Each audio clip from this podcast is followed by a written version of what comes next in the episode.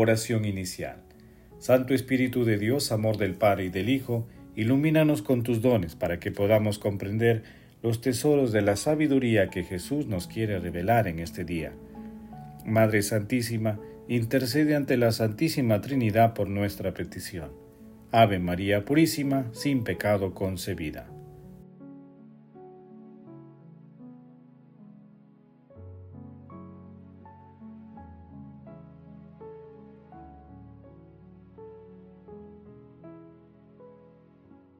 Lectura. Lectura del Santo Evangelio según San Mateo capítulo 5 versículos del 13 al 16. En aquel tiempo dijo Jesús a sus discípulos, Ustedes son la sal de la tierra, pero si la sal se vuelve insípida, ¿con qué la salarán? No sirve más que para tirarla fuera y que la pise la gente. Ustedes son la luz del mundo. No se puede ocultar una ciudad puesta en lo alto de un monte Tampoco se enciende una lámpara para meterla debajo de un cajón, sino para ponerla en el candelero, y así alumbre a todos los de la casa. Del mismo modo, alumbre su luz delante de los hombres para que vean sus buenas obras y den gloria a su Padre que está en el cielo. Palabra del Señor, gloria a ti, Señor Jesús.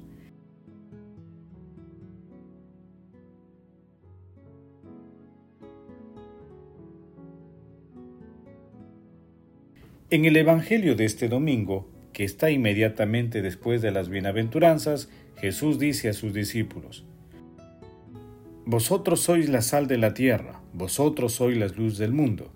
Mateo capítulo 5 versículos del 13 al 14. Esto nos maravilla un poco si pensamos en quiénes tenía Jesús delante cuando decía estas palabras. ¿Quiénes eran esos discípulos? Eran pescadores, gente sencilla, pero Jesús los mira con los ojos de Dios. Y su afirmación comprende precisamente como consecuencia de las bienaventuranzas. Él quiere decir, si sois pobres de espíritu, si sois mansos, si sois puros de corazón, si sois misericordiosos, seréis la sal de la tierra y la luz del mundo. Papa Francisco. Recordemos que en el Evangelio de San Mateo se ubican cinco grandes discursos de Jesús. El primero es el Sermón de la Montaña, entre los capítulos 5 y 7. El segundo trata sobre la misión de los apóstoles, que se encuentra en el capítulo 10. El tercer discurso es el de las parábolas.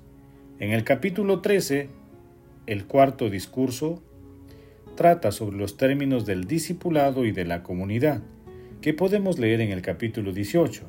Y el quinto es el discurso de la llegada futura del reino de Dios en los capítulos 24 y 25. Hoy meditamos el texto que se encuentra después de las bienaventuranzas, con las comparaciones de la sal y de la luz, elementos tan necesarios en la vida cotidiana. Jesús hace referencia a la preservación de la fe, de la palabra y de la acción santificante. En cuanto a la luz, esta sin el testimonio se vuelve opaca, ya que la luz brilla solamente a través de las obras. Recordemos la carta a los Efesios de San Pablo en el capítulo 5, versículo 8. Si en un tiempo eran tinieblas, ahora son luz por el Señor. Vivan como hijos de la luz.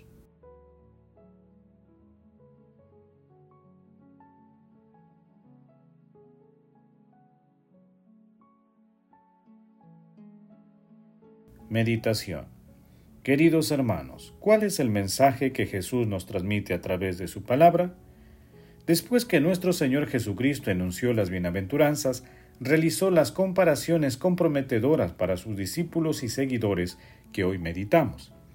El seguimiento comprometido a nuestro Señor Jesucristo hace que todos los cristianos de manera individual y en comunidad seamos sal, porque con el cumplimiento y difusión del Evangelio le dan sabor a la vida. Son luz para el mundo, porque enuncian a Jesús, luz del mundo. Asimismo, las comunidades que activamente proclaman y dan testimonio de la gratuidad del amor de Dios son como ciudades visibles situadas en lo alto de un monte. Por eso, como afirma Cromacio, quienes han sido educados para la sabiduría del cielo deben permanecer firmes de manera que no se vuelvan insípidos, víctimas de las argucias del demonio.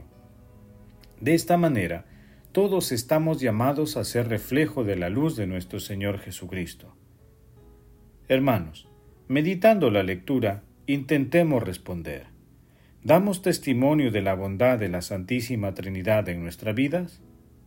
¿Ayudamos a nuestros hermanos a acercarse a la luz de nuestro Señor Jesucristo? Que las respuestas a estas preguntas fortalezcan nuestras intenciones y acciones para dar testimonio de toda misericordia, bondad y providencia de Dios. Jesús, María y José nos aman.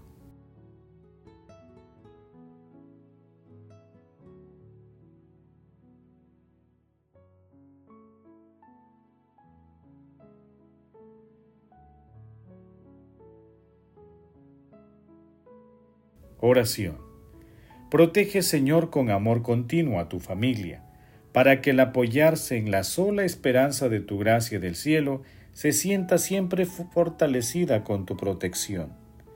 Padre eterno, tú que premias con el banquete celestial a quienes son la luz para el mundo, concédenos la gracia del Espíritu Santo para tomar plena conciencia de los dones que poseemos y con nuestra plena disposición los pongamos al servicio del proyecto de salvación que tienes para la humanidad.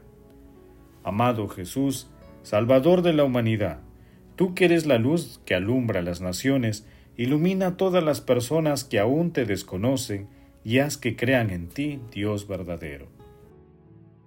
Amado Jesús, te pedimos que envíes tu Santo Espíritu a los que rigen los pueblos, para que su labor sea siempre de servicio, justicia y paz, y que cese las guerras y la violencia en los pueblos.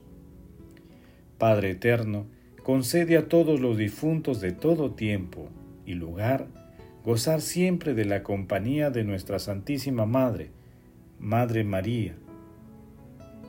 Gozar siempre de la compañía de nuestra Santísima Madre María, de San José y de todos los santos. Santa Madre de Dios, Reina de la Paz, Madre del Amor Hermoso, intercede ante la Santísima Trinidad por nuestras peticiones. Amén.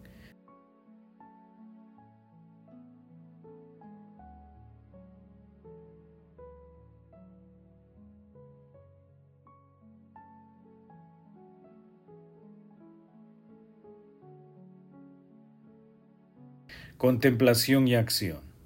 Hermanos, Contemplemos a nuestro Señor Jesucristo con una homilía de Benedicto XVI. En el Evangelio de este domingo el Señor Jesús dice a sus discípulos, Vosotros sois la sal de la tierra, vosotros sois la luz del mundo. Mateo capítulo 5 versículos 13 y 14. Mediante estas imágenes llenas de significado, quiere transmitirles el sentido de su misión y de su testimonio. La sal en la cultura de Oriente Medio evoca varios valores como la alianza, la solidaridad, la vida y la sabiduría. La luz es la primera obra de Dios Creador y es fuente de la vida. La misma palabra de Dios es comparada con la luz, como proclama el salmista. Lámpara es tu palabra para mis pasos, luz en mi sendero. Salmo 119, 105. Y también la liturgia de hoy el profeta Isaías dice, cuando ofrezcas al hambriento de lo tuyo y saciéis el alma afligida, brillará tu luz en las tinieblas, tu oscuridad como el mediodía. La sabiduría resume en sí los efectos benéficos de la sal y de la luz. De hecho, los discípulos del Señor están llamados a dar de nuevo sabor al mundo y a preservarlo de la corrupción, con la sabiduría de Dios que resplandece plenamente en el rostro del Hijo, porque Él es la verdadera, Él es la luz verdadera que ilumina a todo hombre. Juan capítulo 1 versículo 9. Unidos a Él los cristianos pueden difundir en medio de las tinieblas de la indiferencia y del egoísmo la luz del amor de Dios, verdadera sabiduría que da significado a la existencia y a la actuación de los hombres. Queridos hermanos y hermanas, Invocamos la intercesión maternal de la Virgen María para que los padres, los abuelos, los profesores, los sacerdotes y cuantos trabajan en la educación formen a las generaciones jóvenes en la sabiduría del corazón para que lleguen a la plenitud de la vida.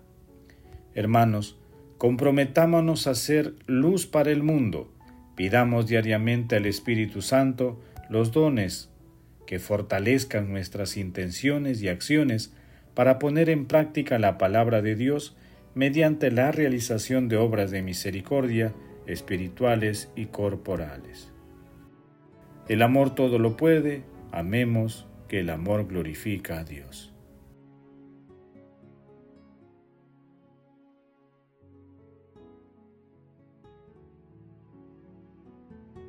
Oración final. Gracias Señor Jesús porque tu palabra nos conduce por caminos de paz, amor y santidad. Espíritu Santo, ilumínanos para que la palabra se convierta en acción. Dios glorioso, escucha nuestra oración. Bendito seas por los siglos de los siglos. Madre Santísima, intercede ante la Santísima Trinidad por nuestra petición. Amén. El Señor esté con ustedes y con tu Espíritu. La bendición de Dios Todopoderoso, Padre, Hijo y Espíritu Santo, descienda sobre ustedes y les acompañe siempre. Amén. Bendigamos al Señor, demos gracias a Dios.